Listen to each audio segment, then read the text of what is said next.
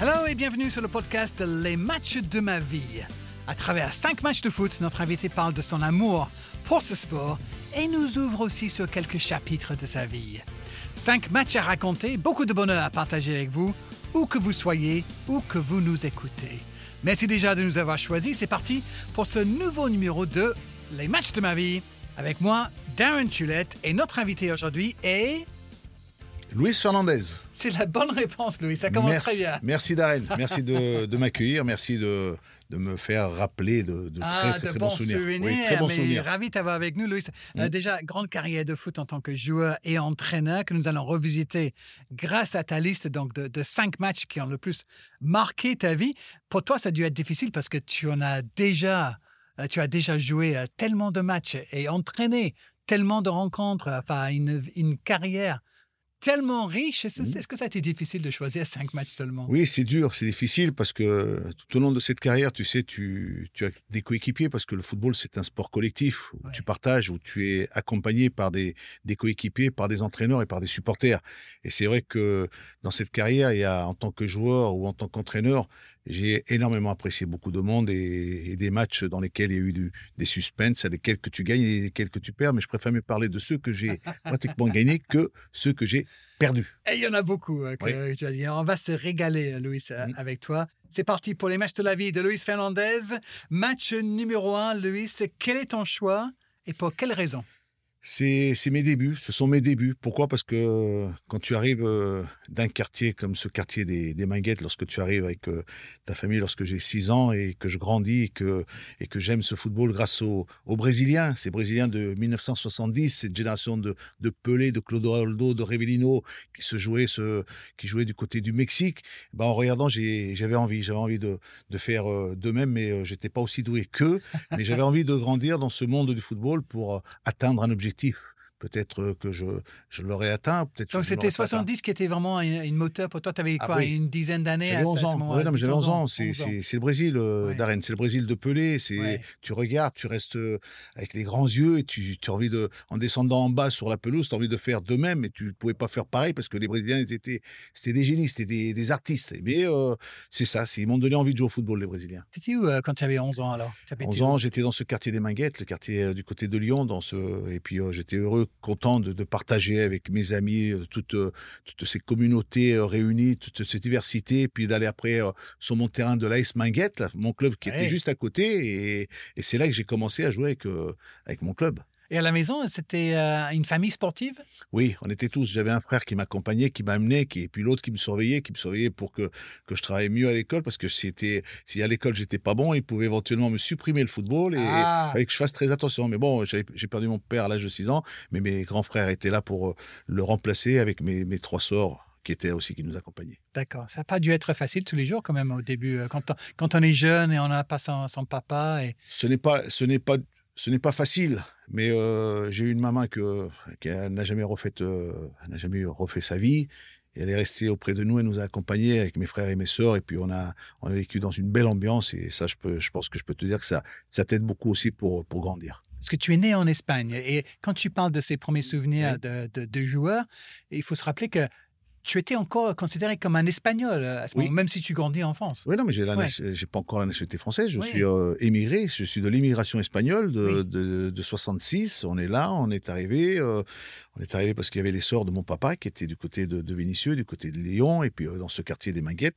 Et c'est là qu'on grandit. C'est là qu'on va essayer de, de dans l'intégration, de, de, de bien s'intégrer, de bien être euh, au, au quotidien. C'est pour ça qu'on était, euh, voilà, on essayait de faire pour le mieux. On essayait d'être, on va dire, euh, être bien euh, pour être bien considéré. Donc, on revient sur ton choix pour ton premier match. Je vais rappeler la, la date euh, pour ceux qui nous écoutent. Le 11 octobre 1978, on est au Parc des Princes Oui. et Luis Fernandez est titulaire pour la première fois avec le Paris Saint-Germain, donc contre Nancy. Tu viens d'avoir 19 ans. Je viens d'avoir 19 ans et puis je viens d'intégrer ce centre de formation depuis un an, euh, deux ans et, et j'avais un objectif, un objectif de- d'essayer un jour de, de pouvoir atteindre, de pouvoir réussir, de pouvoir euh, rentrer dans cette équipe. Et voilà, ce, ce, ce soir-là, euh, les deux entraîneurs qui étaient euh, Pierre Alonso et, et Monsieur voilà Camille Choquier, qui était qui assurait l'intérim, Mhm. me lancent dans le dans le grand bain et c'est là que je je, je débute dans dans ce Paris Saint-Germain là. Qu'est-ce que tu as encore en tête de cette soirée-là? C'était un mercredi soir. Il y avait, euh, le parc était, était loin d'être plein à, cette époque-là. Il y avait des joueurs comme Batney, mmh. comme Carlos Bianchi. Daleb. Je n'avais pas envie de, décevoir euh, Darren. Je n'avais pas envie de. J'ai envie de donner le maximum. J'avais envie de, de, montrer que je pouvais éventuellement euh, l'intégrer, ce club, rentrer dans ce club, dans cette équipe, et puis d'essayer de, de, faire le, le strict minimum d'erreurs sur le terrain. Puis c'est comme ça que j'ai, en rentrant, j'étais j'étais euh, avec la force pour, euh, pour réussir. Et tu avais encore un contrat amateur pour, alors que tu jouais dans, dans l'équipe de Paris Saint-Germain ce soir-là? Bah, Il faut que tu saches qu'à l'époque, c'était la loi Bosman. La loi Bosman, ce, ce n'était que deux contrats euh, dans le club d'étrangers, que ce soit en stagiaire, en, aspirant et en professionnel. Et que le Paris Saint-Germain, j'étais passé par. j'ai fait des, des, essais avant de venir au Paris Saint-Germain et c'était Pierre Alonso qui était l'entraîneur du centre de formation qui avait décidé de, de me faire signer. Mais je ne pouvais pas signer un contrat de stagiaires ou d'aspirants, mais j'étais nourri et logé, j'étais au centre de formation avec les autres euh, jeunes du centre, les Perfetti, les Mongeli, euh, euh, tous ces jeunes qui, qui m'ont accompagné à ce moment-là. D'accord. Et dans ta tête, à ce moment-là, tu es espagnol ou tu es français? Ah non, je suis français. D'accord. Moi, je, je, suis dans la, en rentrant dans ce pays et en regardant l'évolution dans la, dans cette évolution dans laquelle j'ai eu l'occasion de grandir. J'ai, tu sais, avant d'arriver au Paris Saint-Germain, j'ai fait, euh, j'ai travaillé en usine. J'étais en usine, dans une usine de, de Saint-Fond, euh, aide électricien. J'ai eu réussi à avoir un, CAP de mécanique générale, c'est euh, fraiseur, ajusteur et tourneur. Mmh euh, c'est pour ça que j'ai. Euh, mais là, tu as une opportunité, une possibilité. Quand tu rentres sur ce terrain-là, quand tu rentres, que tu es titulaire, tu n'as qu'une seule chose. Le seul envie qu'il y a en toi, c'est de ne pas décevoir, d'être à la hauteur. Et ce soir-là, en plus, on est à un partout, il reste deux minutes à jouer. Et un certain Luis Fernandez a le ballon on me lance dans la profondeur, je rentre dans cette surface et j'ai un gardien qui s'appelle Jean-Michel Moutier qui sort à ma rencontre. J'ai réussi à l'éliminer, je sais pas comment j'ai fait. J'ai peut-être poussé un peu trop le ballon. Il m'a touché, il m'a déséquilibré. Il y a un pénalty pour le PSG. Puis voilà, c'est euh, c'est Carlos Bianchi qui le tire et qui le marque et c'est la victoire. Et Paris gagne. Et Paris s'impose. Ouais, formidable ah euh, souvenir ça. Ah Mais euh, même au début, Louis, on, remarque que tu as une condition.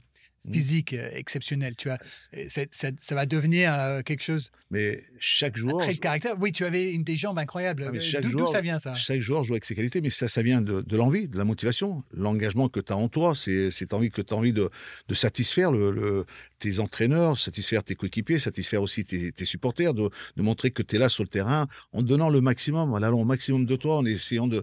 Peut-être je vais peut-être finir épuisé, mais. Euh, j'ai pas envie de tricher, j'ai envie de, j'ai pas envie de, garder quelque chose en, moi en me disant euh, retiens-toi, n'y va pas encore. J'y allais de partout et ça c'était euh, pour moi c'était euh, c'était primordial. Tout donner quoi. Ah tout donner parce que et pour ça parce que si tu as envie d'avoir une chance de revenir, de rejouer, il faut donner le maximum.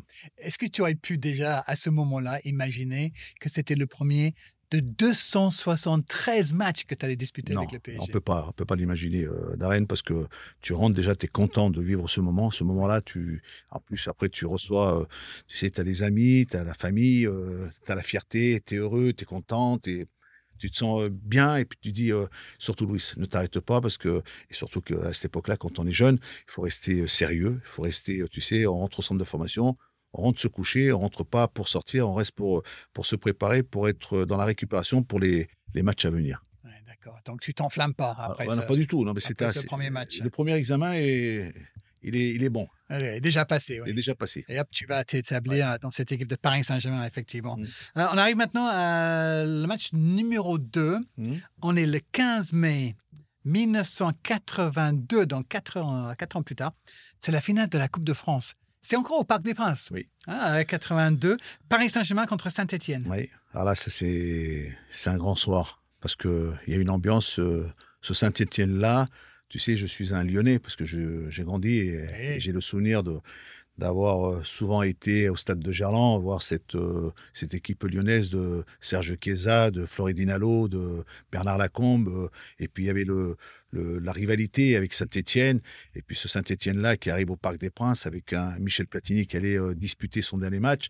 Et pour le Paris Saint-Germain, c'était... Avant de partir en Italie, oui. Avant de partir en Italie avec... Euh, voilà, et puis euh, tu es dans cette équipe et tu en on va dire, tu as face à, toi un adversaire de taille. C'est-à-dire, c'est pas un adversaire facile. Puis de ce match-là, je peux te dire que c'est c'est quelque chose, ça, ça marque. C'est vrai que c'était une sacrée finale. En face, Battistan, Ouais. le, le petit Paganelli, Paganelli, Laurent Laurent, qui était là.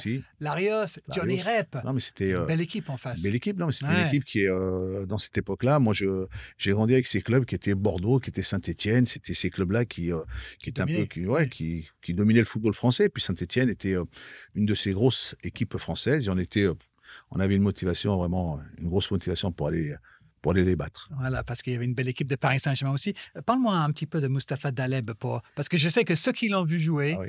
l'ont adoré. Il y a beaucoup de, de jeunes Mais qui ont euh, entendu parler de ce mec-là.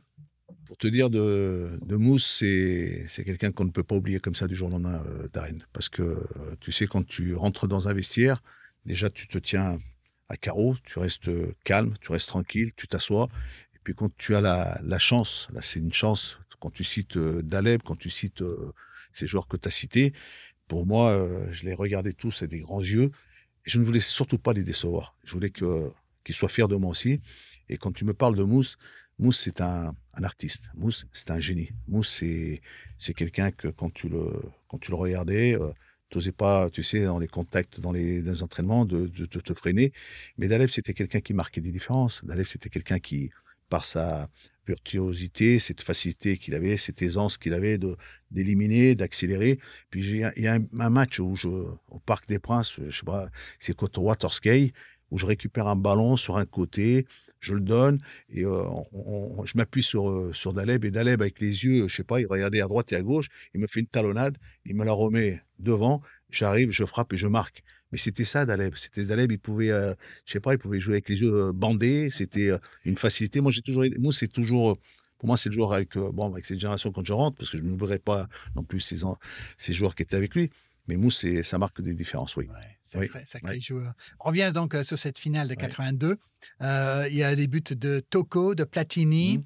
Il y a un partout, il y a prolongation. Mhm. Platini remarque. Mhm. Et là, vous jouez la 121e minute lorsque Dominique Rocheteau Oui. va aller égaliser. Mhm. Et là, c'est un, peu le- un petit peu la folie au parc. Oui, mais si tu regardes bien cette action, c'est Salah Assad qui déborde.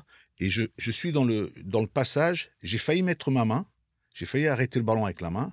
Je baisse ma main. Et le ballon arrive dans la surface. Et c'est Dominique qui est là pour la reprendre de deux volets.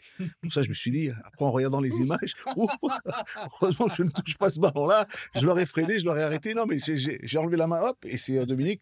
Et c'est euh, vrai que c'est euh, c'est l'égalisation. Et puis en plus, c'est vrai que Michel Platini, sur ce match-là, a fait encore parler de lui. On avait mis un, un joueur sur lui, c'était Jean-Claude Lemoux, qui était son, on va dire, son, son marquage individuel. Mais Michel, c'était euh, c'était un top player dans, dans cette époque-là. Donc, de partout, Mhm. Francis Borelli, euh, le président de Paris. Saint-Germain, embrasse la pelouse Oui. à ce moment-là. Mais sache aussi que le, le- le stade a été envahi Oui. par les supporters. Oui. mais les supporters des deux, des deux camps, où il n'y a pas eu de- de- d'incident. Il n'y a pas eu de. C'était euh, c'était festive. Oui. C'était une fête. Et je pense que c'est. euh, quand tu vois ça, après le match l'égalisation, le stade envahi, tu vois les supporters Stéphano, Stéphano et les Parisiens. Je me suis dit, je suis resté, c'est pas possible, c'est incroyable. C'était magnifique. C'était vraiment une, une, une, une vraie fête. C'est vrai que c'était quelque chose d'exceptionnel. Ouais. Il faut aller chercher les images Ah euh, de cette finale. Et puis, pour la première fois dans l'histoire de la Coupe du France, c'est une séance de tir au but Oui. pour, pour décider qui va, qui va gagner. Alors, Est-ce que vous aviez une- un petit avantage? Parce que j'ai vu qu'en demi-finale, le Paris Saint-Germain avait déjà battu Tours Oui. euh, avec une séance de tir au but. Ça aide peut-être un petit peu à... Je, je ne sais préparer? pas si, si ça aide, mais on joue au Parc des Princes, on joue devant quand même, euh, on joue dans, dans un stade que l'on connaît bien. Oui, c'est chez vous en quelque sorte. Oui, on, on est chez nous, mais voilà, c'est Saint-Etienne. Après, c'est tu sais, euh, c'est pile ou face. hein. Tu sais, les, les tirs au but, c'est faut surtout être bien concentré pour les. Bah, pour en les tout cas, toi, tu y vas, tu Oui. tires en cinquième, Oui. tu marques, Platini aussi. Mhm. Jean-Marc Pilorget va marquer le, le dernier Le parce que Christian Lopez. Loupe, le sien. Et hop, c'est le premier titre pour le Paris Saint-Germain, C'est cette notre- victoire en coupe. Ouais, c'est le premier titre. C'est le, on va dire, c'est c'est celui d'un club jeune, un club qui, qui vient de naître il y a pas il y a pas Oui. longtemps. Et Oui, puis oui. euh, ça fait plaisir, ça fait plaisir parce qu'on est en train de peut-être de, de réaliser quelque chose, de, de lancer peut-être une belle aventure pour ce club pour les, les années à venir. C'est comment la fête après? Comment vous fêtez ça? Ben, on sort ensemble, on est tous ensemble, on, on est accompagnés. euh, je suis accompagné de, de ma femme, ma future femme Audrey, et puis on, se retrouve tous avec, euh, avec les joueurs, les femmes des joueurs, et puis euh, c'est c'est magnifique parce que même les supporters nous ont accompagnés. On avait été euh, fêter ça dans un, dans un, dans un hôtel où on est sorti au balcon, on était euh, tous en train, eux, des Ah supporters en bas. Ouais, non, mais c'était, euh, euh, ils étaient proches et c'est vrai que ça marque quand même. Aujourd'hui, on pourrait peut-être pas le faire, mais euh, à cette époque-là, c'était c'est agréable parce qu'il y avait cette relation avec les, avec les- Proximité. proximité avec les, les joueurs et les, et les supporters. Voilà, Ouais. ça, on pouvait se, se, se retrouver ensemble. C'est formidable ça. Il y avait, euh, c'était Georges Perroche le- l'entraîneur Oui, à cette époque-là? Et Georges, c'était euh, cet entraîneur qui a, qui a su nous, on va dire, avec son, son discours, un très bon entraîneur. Et c'est vrai que c'est quelqu'un aussi qui, qui m'a aidé aussi pour, euh, pour réussir dans, dans ma carrière, dans, dans la prolongation. Ensuite, quand tu- tu commences et qu'ensuite tu te retrouves avec ce groupe-là, c'est vraiment quelque chose de- d'inoubliable. Là, Luis Fernandez, il est en train de gagner des titres et ça va continuer. Euh, on va sauter euh, deux ans euh, en avant maintenant pour le match numéro 3, Mhm. euh, Luis. Et là, euh, tu as choisi le 27 juin 1984. Oui. Encore une fois au Parc des Princes. Oui. Tiens, les trois premiers matchs que tu as choisis. Ouais, Toujours au Parc. Et c'est la finale de l'Euro, donc, contre C'est la finale de l'Euro, c'est la finale d'une génération, la génération Michel Platini avec euh, père son âme à, à Michel Hidalgo Oui. et, et Henri Michel qui était aussi père son âme parce que c'était son adjoint.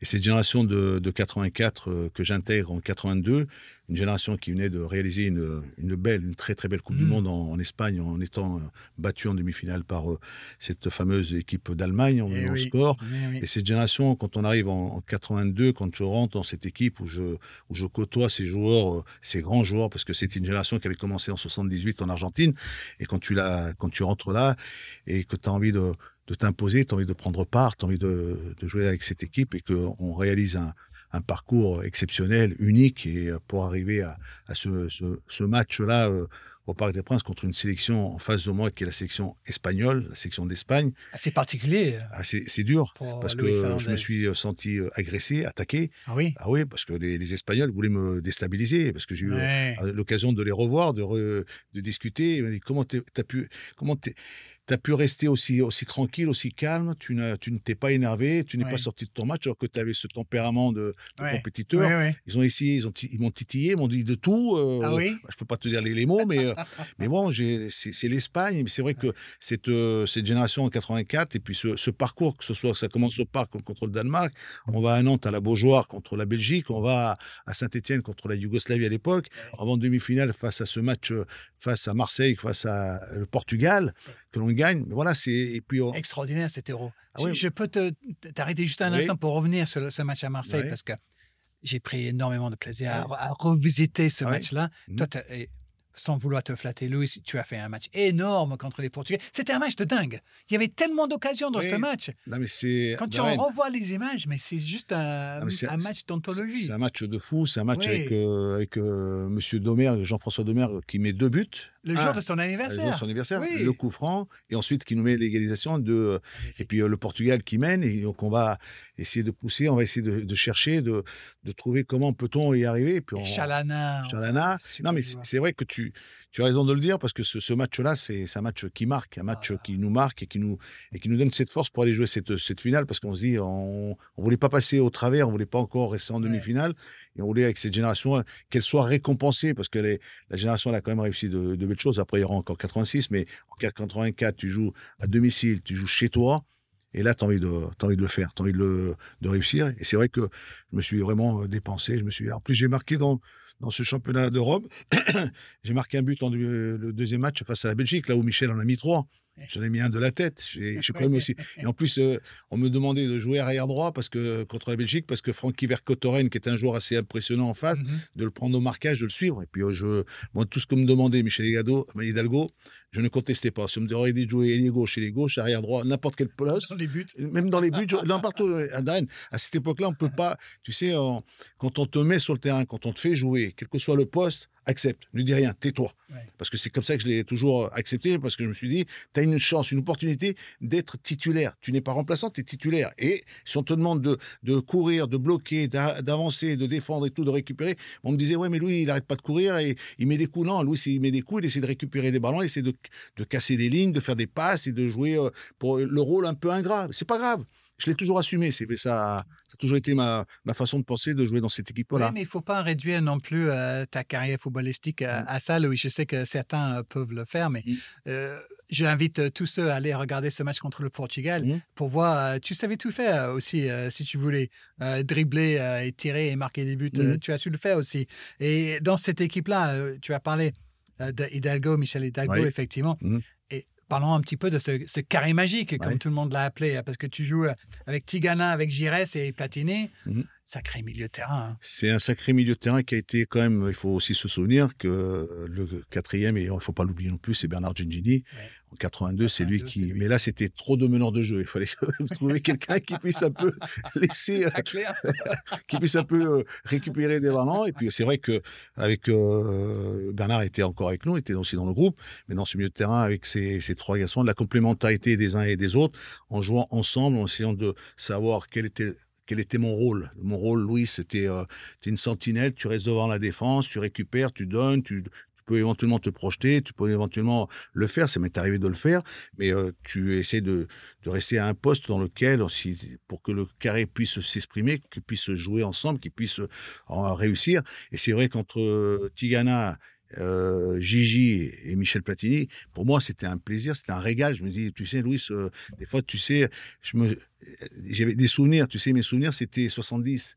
Le Brésil de Pelé, Gersino, euh, Gerson, ouais, ouais. J'ai dit, attends, Louis, c'est en train de jouer avec des Brésiliens, là, parce que là, tu- oui. tu- non, mais c'était les joueurs auxquels tu pouvais leur donner le ballon, lesquels ils étaient capables d'éliminer ou lesquels faire des passes. Même c'est- pour moi, ça a toujours été un joueur, un- c'est le seul qui m'a donné deux passes décisives en équipe de France. Platini nous a marqué des buts et Jeannot était un, un, ex- un accélérateur. Mais bon, là, je, ce carré magique, que Dieu fasse, je, je ne peux pas euh, l'effacer, il sera toujours dans, mon, dans ma tête et je, et je suis content encore aujourd'hui d'avoir une très très bonne relation avec cette génération de Michel Platini, génération 84. Ouais, tu sais, les, les Français ont adopté et adoré cette équipe-là, mais, Mhm. mais aussi à l'étranger, parce que moi, petit anglais que je suis à, ce moment-là euh, chez moi, Mhm. les Anglais ont, ont adoré cette équipe de France aussi. Euh, le romantisme de 82, malheureusement, ça termine en défaite contre les Allemands, mais, mais ce tournoi de 84, l'équipe de France joue Oui, euh, parce que- super bien. Et c'est Mais on, on a démarré difficilement face au Danemark. Oui. Ça gagne, on gagne péniblement, difficilement, mais ensuite on s'est libéré. Et puis, euh, tu sais, quand tu as un leader, tu sais, un leader, un vrai leader, Ouais. il est encore le meilleur buteur en activité, avec 9 buts euh, dans le championnat d'Europe, en cinq matchs seulement. 5 matchs. Michel Incroyable, Platini, Michel Platini. il a encore, euh, il a encore ce record, il n'a pas été abattu. Et pourtant, Ouais. il y a plus de matchs aujourd'hui dans les championnats d'Europe, non, il y a, dans ces compétitions. Oui, bien sûr. Ah non, bah lui, Michel, il est encore euh, le meilleur de cette compétition-là. En quoi était-il un leader en dehors de la pelouse? Dans le vestiaire, c'est lui le boss?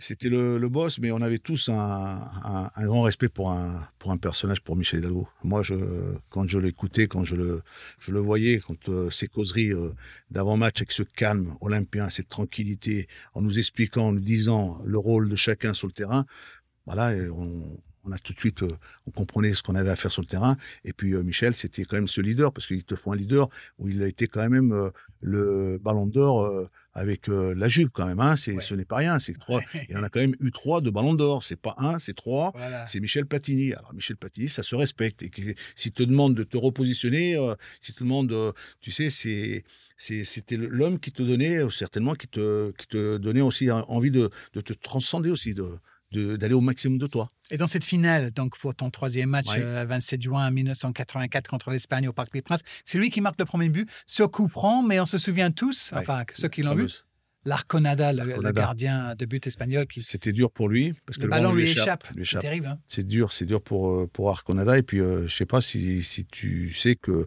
il a un fils, euh, Arconada, qui travaille euh, du côté de la Real Sociedad. Et un jour, euh, en appelant la Real Sociedad, euh, le monsieur me dit, je m'appelle Luis Arconada. Je lui dis, non, tu te fous pas de moi quand même, Oui. tu te moques pas de moi. Il m'a dit, non, je suis son fils. Oh wow. Il était à la communication. Pourquoi c'est Ah oui. Luis Arconada? C'est vrai que ce gardien-là, ça l'a poursuivi. Quand un gardien, c'est une Arconada, c'est une Arconada. Eh oui. Mais c'est vrai que c'est on le gagne avec euh, après il y a quand même le deuxième but de, de Bruno Bellone Oui. avec un joli piqué. Mais Oui. c'est vrai que c'est a ce but-là peut-être déclenche un peu pour nous amener à pour gagner cette finale. 2-0 pour euh, l'équipe de France, effectivement. Et, euh, euh, ton premier match, c'était le premier titre pour le Paris Saint-Germain. Ça, c'est le premier titre pour l'équipe de France à 84. La. France n'avait jamais gagné un grand tournoi avant ça. Donc, comment tu le vis, toi? Bon, on le vit bien, on, le- on est heureux, on est on va tous ensemble euh, ensuite à la fédération, on est euh, on est reçus, on, on mange tous ensemble. Et c'est vrai que ça ça reste un, un grand souvenir. Et c'est vrai que même euh, j'ai des images quand je quitte le, le parc, je quitte avec cette fameuse Coupe d'Europe euh, qu'on a gagnée. Et puis euh, c'est quelque chose que ça nous a vraiment euh, fait un plaisir de, de rendre le, on va dire le peuple de France, ces supporters de France, parce que ces supporters, on peut pas les, les, oublier. Quand tu fais la Beaujoire, quand tu fais euh, le Parc des Princes, quand tu fais Geoffroy Guichard, quand tu fais le Stade Vélodrome, quand tu finis au Parc des Princes, quand tu vois ce, ce peuple qui t'a suivi, qui t'a accompagné, qui t'a aidé, qui t'a poussé, parce que le match, tu me dis, le match contre le Portugal, et, on l'a senti le public là derrière nous pousser ah à Marseille, hein. à la Beaujoire, c'était magnifique, au Parc contre l'Espagne, pareil. Donc, surtout les stades, on les a sentis, ils étaient là, ils étaient, ils avaient cette envie de nous voir gagner, de nous, de voir cette génération être récompensée. On l'a été au final, et on était aussi heureux pour eux aussi. Gagner à la, gagner à la maison, c'est pas mal effectivement. C'était en 84. Mm. Euh, donc les trois premiers matchs de Luis Fernandez au Parc des Princes. Hmm. On va peut-être aller ailleurs maintenant. Vous écoutez Les Matchs de ma vie, le podcast de Beanspo où notre invité raconte les 5 matchs de foot qui ont le plus marqué sa vie. On arrive au match numéro 4 de Luis Fernandez le 21 juin, jour de l'anniversaire de Michel Platini et ce quart de finale de la Coupe du Monde de 1986 à Guadalajara en Mexique. Bah ouais, c'est, tu sais, quand euh, on a commencé, euh, tu sais de quoi je t'ai parlé. Je t'ai parlé de qui? Je t'ai parlé du Brésil. Ce Brésil de 70. Et, ça jouait où? Ça jouait au Mexique. Ça jouait à Guadalajara là-bas. Et quand tu joues euh, ce match-là, quand tu arrives dans ce stade et que tu vois, tu rentres dans le stade et tu vois le stade en jaune, tout en jaune. Tu dis on joue à l'extérieur. On joue contre les contre des artistes, contre les Brésiliens. On vient d'éliminer les, les, champions du monde. C'est ça, l'Italie. on vient d'éliminer l'Italie. Surtout que ce match-là, Michel, il voulait pas le perdre. Il nous a dit, euh, on peut perdre euh, contre d'autres équipes, mais pas contre les Italiens, parce que quand je vais rentrer en Italie, ils vont me le, vont me faire un rappel, ils vont me le Et c'est pour ça que ce match-là, on l'a, on l'a passé. Puis là, ce jour-là, il y a ce fameux match avec Henri euh, et Michel, qui est l'entraîneur personnel aussi, qui met en place, on va dire, un dispositif et et ce match-là va rester euh, marqué parce que je commence dans ce match un peu comme à l'arrière latéral, mmh parce que un peu comme on l'avait fait face à la Belgique à, la Beaujoire. Mmh et euh, les consignes étaient qu'il fallait que je bloque un peu ce, latéral. Ils avaient un joueur assez, assez spectaculaire. Mais je peux te dire, Darren, que quand tu vois ce début de match, tu, tu prends un, bouillon, tu te fais vraiment euh, surpasser. Et le but qu'ils nous mettent, c'est un but ah. Je, l'ai revu 10 fois, 20 fois, 30 fois, avec des feintes de corps, des, des, pas, des 1-2, mais à la vitesse grand V, avec cette qualité. Je c'est pas possible. Et ce jour-là, tu sais, euh, il faut aussi savoir aussi que au Mexique, à ce moment-là, l'altitude, l'altitude est, dure. Ah dure pour jouer. C'est hmm. très dur, la chaleur. C'est difficile. Hein. Mais je veux dire que sur ce match-là, on est vraiment, avant ce jour, on s'est peut-être dit, c'est notre finale. C'est la finale la finale contre le Brésil. On avait ce rêve de jouer le, Brésil, de les rencontrer en finale. Bon, le tirage, c'est pas. On, les retrouve, on les retrouve en, quart de finale. Mais on, rentre dans ce stade avec une motivation extrême. On est, euh, on est vraiment content de jouer mais, mais, là aussi, on parle d'un match euh, hyper mémorable que beaucoup de supporters vont euh, prendre beaucoup de plaisir mmh. en écoutant tes, souvenirs de mmh. cette rencontre. Parce que, comme tu dis, Caraca, Caraca, il marque le premier but. Et le Brésil, oui, a commencé très très fort. Mais Platini, va marquer. Euh, on est à un partout. Sur un centre. Et le match commence à être un petit peu plus équilibré. Euh, il y a des sacrés joueurs hein, sur, cette pelouse. Chez vous, évidemment, on vient d'en parler de cette génération euh, mm. qui arrive donc champion d'Europe deux ans plus tard. Vous faites partie quand même des favoris pour cette, pour cette Coupe du Monde. Il y a Zico. Oui, Zico va rentrer, le qui va rentrer, ouais. qui va rentrer en cours de match et qui va obtenir un penalty. Et son deuxième ballon, justement, c'est ce penalty qui tire. Et Joël Bass le repousse. Il le repousse, mais je suis un peu responsable de ce penalty parce que Michel me dit euh, il n'a pas intérêt à le marquer parce que sinon je vais te tirer les oreilles. Parce que c'est vrai que euh, Michel Platini, euh, au départ de l'action, je perds le ballon dans le, dans le, dans le cœur du jeu. J'ai tenté quelque chose. Bon, moi j'ai. Puis dans l'action, dans la continuité, il y a une balle dans la profondeur et puis il y a cette passe où, où Joël sort et il y a ce penalty qui est ciblé pour le, pour le Brésil. Mais Joël l'arrête et je suis parti. Euh, Michel est venu m'embrasser. J'étais euh, embrassé aussi Joël Bat. tu m'étonnes. J'ai dit merci. il t'a bien sauvé la vie. Il m'a bien sauvé, c'est vrai. Et ouais, c'est euh, c'est vrai que c'est un match où il y a aussi un, record qui est établi d'arène. C'est le, le ballon reste en dans le dans, l'air de jeu. Le ballon ne sort pratiquement jamais. Pour te dire. Et puis j'ai eu l'occasion de, de, le, de, le, revoir, de le recommenter avec Florian Janton.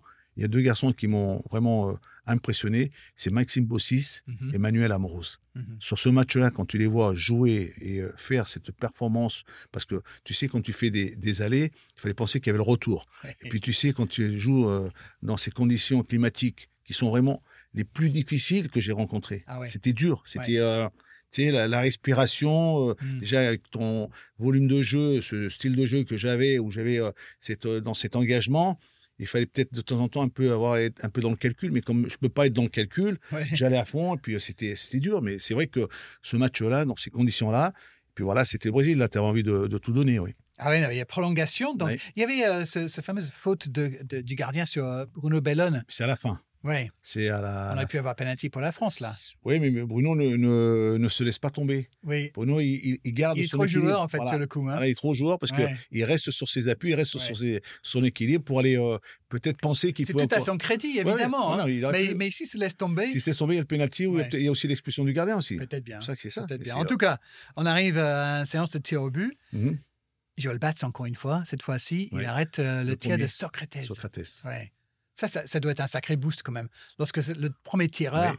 ne marque pas, Bah, est-ce qu'il y a quelque chose euh, déjà dans vos têtes euh, C'est wow, pas yes. que dans nos têtes, on pense que c'est, fait parce que c'est le premier tireur. Ouais, Si c'est le quatrième, cinquième, oui, tu peux te dire. Parce que euh, au moment où je vais euh, le tirer, on aura l'occasion d'en parler. Ouais. Là, déjà, c'est que tu prends confiance. Il y a une confiance qui s'installe. Puis pour ton gardien aussi, c'est important parce que Joël venait d'arrêter un penalty Oui, dans le match. dans oui. le match. Mhm. Et là, il en arrête un d'entrée. Ouais. Et c'est un penalty qui va le chercher euh, vraiment parce que la, la frappe, la force, euh, la précision, il fait un bel arrêt. Ouais, c'est ça. Ouais. Mais plus tard dans la séance, Michel Platini rate le cadre Ouais. complètement, Mhm. comme quoi les meilleurs euh, peuvent aussi rater les pénalties. Je suis tout de suite derrière. Julio César, poteau, Poteau. et donc place à un certain Luis Fernandez qui va tirer pour la victoire, Mhm. pour les qualifications. Mhm. À ce moment-là, qu'est-ce qui se passe dans ta tête? Parce que tu dois aller euh, cette fameuse balade vers, Vers le hein, point cette penalty. marche vers le point de penalty. Est-ce que ça, ça apparaît euh, très long? Ce ce qu'il faut savoir, c'est que en allant pour tirer ce penalty, déjà, j'ai eu, euh, on a eu l'occasion d'en parler tout à l'heure quand euh, je tire le, le cinquième euh, avec le Paris Saint-Germain pour le, ce Mhm. premier titre.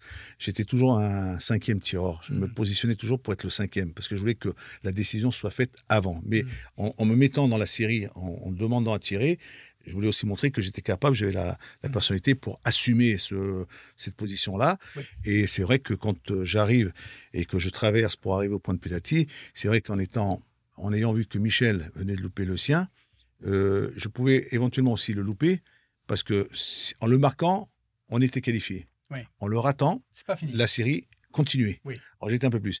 Et puis en plus, quand j'arrive à ce, ce point de penalty, je regarde les buts, il n'y a pas le gardien de but. Parce que le gardien, Farrell était derrière, Mhm. il est arrivé, là, il m'a mis le, le pied sur le, le point de penalty. Tu sais, où j'ai mis le ballon, parce qu'il a voulu un peu que je fasse peut-être encore, il a tenté quelque chose pour me déstabiliser. Puis finalement, je me suis élancé, puis j'ai changé de côté. Parce que la veille, on s'est entraîné, je tirais beaucoup du, du côté euh, gauche du, du gardien, Ah. mais là, j'ai préféré tirer du côté droit. D'accord. voilà, c'est comme ça que. Mais Tu l'as suis- décidé à quel moment ça? Au dernier moment. J'ai dit ne tire pas là parce que peut-être. En que la- mettant le ballon mettant le euh, ballon sur- parce que le- le- la veille, on, on- on nous regardait, on nous observait parce qu'on faisait les. Tu sais, la veille, on, Oui, on s'entraînait au tir au but, hein, les pénaltys, on était. même, euh, oui. Puis tu peux jamais savoir ce qui. euh, S'il y avait un espion. quelqu'un qui suit ou qui regarde. Mais bon, là, tu te lances et on se dit, bon, bah, tu, tu essaies de, de le mettre au fond parce que si tu le mets au fond, c'est, c'est quelque chose de magnifique. Tu vas éliminer tes, tes, tes idoles. Oui. C'est pour ça oui. que. C'est pour ça que je me suis appliqué pour pouvoir bien le mettre, parce que je suis sûr et certain que Pelé, à cette époque-là, il devait regarder la Coupe du Monde, tous les Brésiliens devaient la regarder, et j'en ai, j'en ai entendu des, des commentaires quand on est tu peux pas savoir ce que tu nous as fait, tu peux pas savoir qu'est-ce que tu as été méchant avec nous, mais non, j'ai pas été méchant, j'ai essayé de faire, d'être gentil avec, euh, avec le peuple de France, avec l'équipe de France, pour essayer de, de- de- Incroyable. pour se qualifier. Incroyable ce moment Ah quand ouais même. hein, Ouais, parce, parce que, que- là, ça y est, tu as éliminé le Brésil, Ouais. tu as qualifié l'équipe de France pour les demi-finales. Mmh. La, la joie, comment ça se passe dans ta J'ai tête j'ai- envie de rentrer chez moi, j'ai envie de rentrer à, Oui. à Paris, j'ai envie de voir mes. Tu cours comme un fou, qu'est-ce qui se passe je, je, et je fais le tour. Et le problème, c'est que le- dans le stade, il n'y a que des, il y a que des jaunes. Bon, on avait une petite partie de supporters. Mais après, je fais le tour pour essayer de. Même Bernard Gini, a essayé de me rattraper. Et je me suis retrouvé dans les bras de Michel Platini. euh, et, euh, Oui, oui, sais, il y a cette genoux. image. Oui, oui. Qu'est-ce qu'il se dit à ce moment-là Il dit- il me dit parce merci. que, je lui, dis- oui, parce que lui, il venait d'arrêter. euh, ouais, parce qu'il me dit merci. Je dis non, ne me dis pas merci, c'est c'est à moi de te dire merci. Parce que déjà, pour être avec toi, pour être avec votre génération ici, assez souvent, je lui dis euh, non, non, ne me dites pas, c'est pas moi de dire merci. C'est pas vous de me dire merci, c'est à moi. Mais c'est vrai que j'ai vécu, on était content, on était heureux, on était. Parce que Michel, c'est vrai que ça, il jouait gros. Hein. Si jamais on aurait été éliminé, ça aurait été dur. Et je ne voulais pas. Et puis après, bon, après, c'est la joie dans les vestiaires. Tu peux pas savoir. C'est, c'est une joie. euh, exceptionnel, magnifique, mais avec on a chanté et tout. euh, et puis après, le soir, on a fait l'anniversaire de Michel. Ah, L'anniversaire de Michel, où ils m'ont mis même euh, un gâteau sur la tête, ou je sais pas quoi. je me suis fait arroser. non, mais c'était. euh, en plus, euh, ce qui est bien, c'est qu'on va se faire éliminer par les, par les Allemands, mais aussi, il y aura- cette. les, tu sais, on les a appelés, les, comment ils appellent, les remplaçants, les, les coiffeurs. coiffeur, on C'est à disait. partir de oui, à cette époque-là. Ils ont joué cette match pour la troisième place et ils ont ils l'ont gagné, tout ça. Mais c'est ce match-là contre le Brésil, ça ça marque, ça marque parce que ça, le scénario, c'est on aurait préféré les battre sur le terrain, sur le jeu.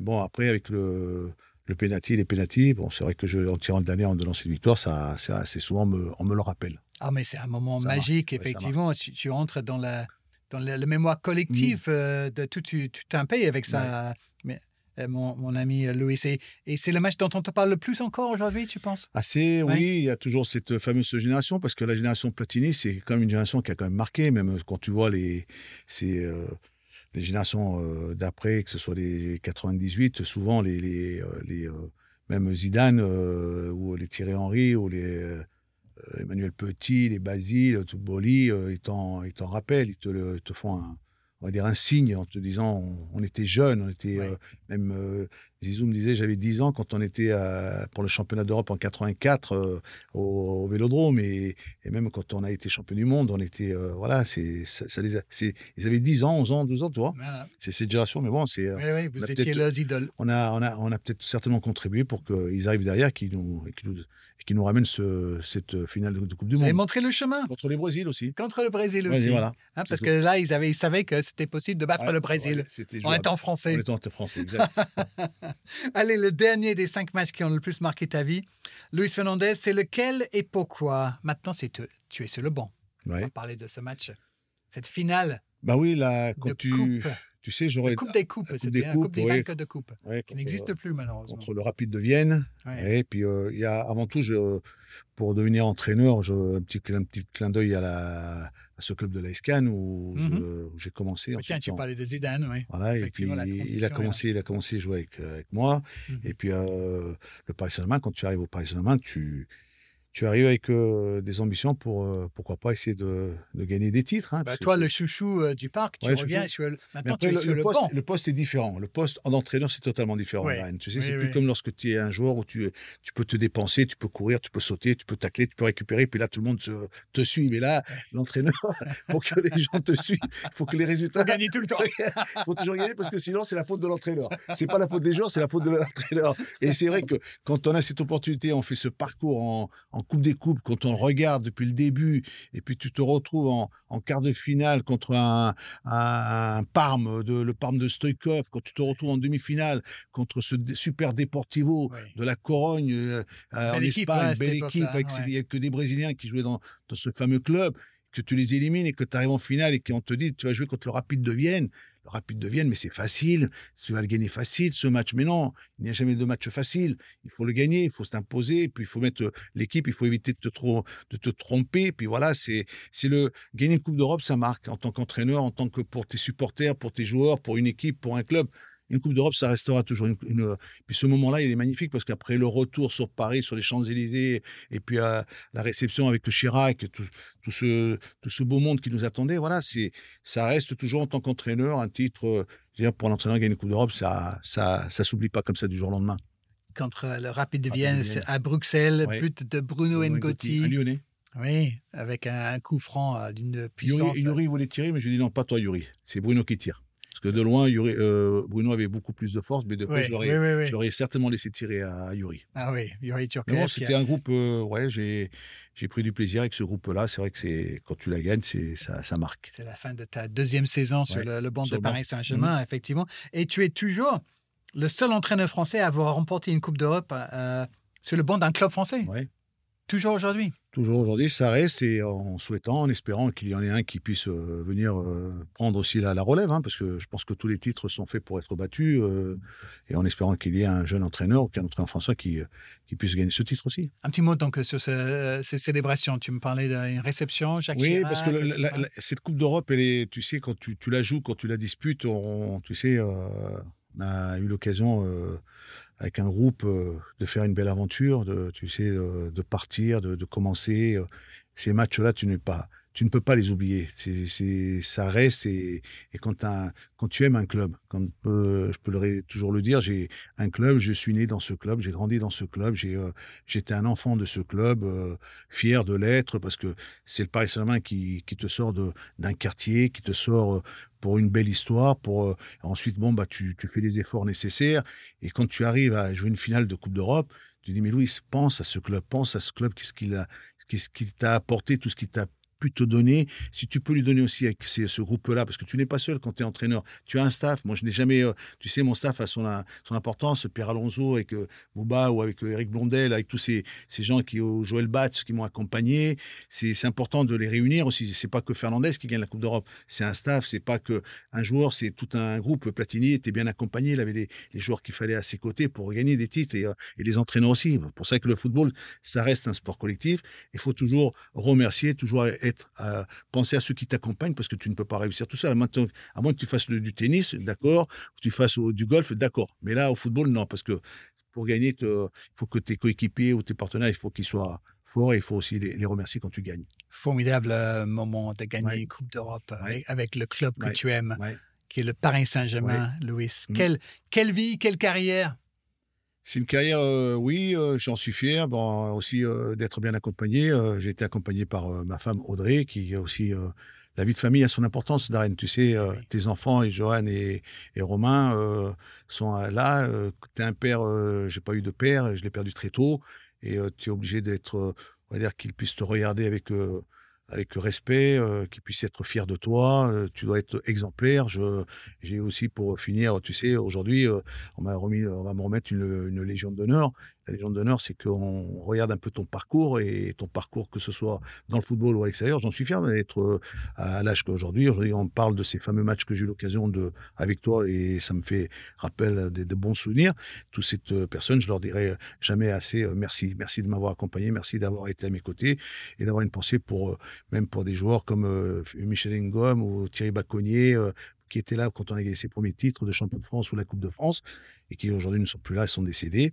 Et puis ses présidents, Borelli, Francis Borelli, tout ça. Mais euh, j'en aurais, pour en citer d'autres, et Gérard Rouillet, qui était mon premier entraîneur avec mmh.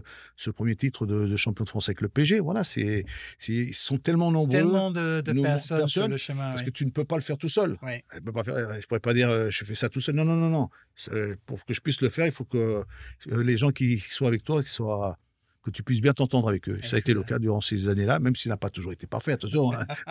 on raconte. Il y a des hauts et des bas et des disputes parfois. On raconte les bons souvenirs. Hein. mais bon, c'est bon, mais c'est. mais les autres aussi, hein. Pas. Parce qu'il y a des clubs comme euh, l'AESCAN ou comme euh, l'Athletic de Bilbao en tant qu'entraîneur aussi, c'est ça n'a pas été si mal que ça. Oui, des moments forts aussi. Et un sacré donc soutien euh, de la famille. Félicitations pour la Légion d'honneur aussi, Louis. Mhm. Et franchement, merci d'avoir partagé ces matchs, ces souvenirs, ces moments de vie avec nous. Vraiment, euh, on a pris beaucoup de plaisir à, t'écouter. Bah, c'est gentil à toi, Darren. C'est toujours un plaisir de t'accompagner, d'être à tes côtés pour euh, ce genre de, d'émissions que l'on fait. On est des privilégiés. Merci beaucoup, Louis. Merci à vous de nous avoir écoutés. Si notre podcast vous plaît, n'hésitez pas à partager avec vos amis. Et si jamais vous n'avez pas aimé, eh bien, vous pouvez toujours envoyer un lien à vos ennemis. J'ai fait un compliment sur l'Olympique de Marseille. Hein. oui, hein, Sur le vélodrome. Hein. Oui. Alors, Marseillais, comme quoi. Comme, quoi, comme quoi. tout peut arriver. Tout peut arriver. Dans ce podcast, les matchs de ma vie. Euh, vos commentaires sont les bienvenus. N'hésitez pas à nous donner, évidemment, 5 étoiles sur la plateforme où vous nous écoutez. À très vite pour un nouvel épisode de Les matchs de ma vie. Bye bye.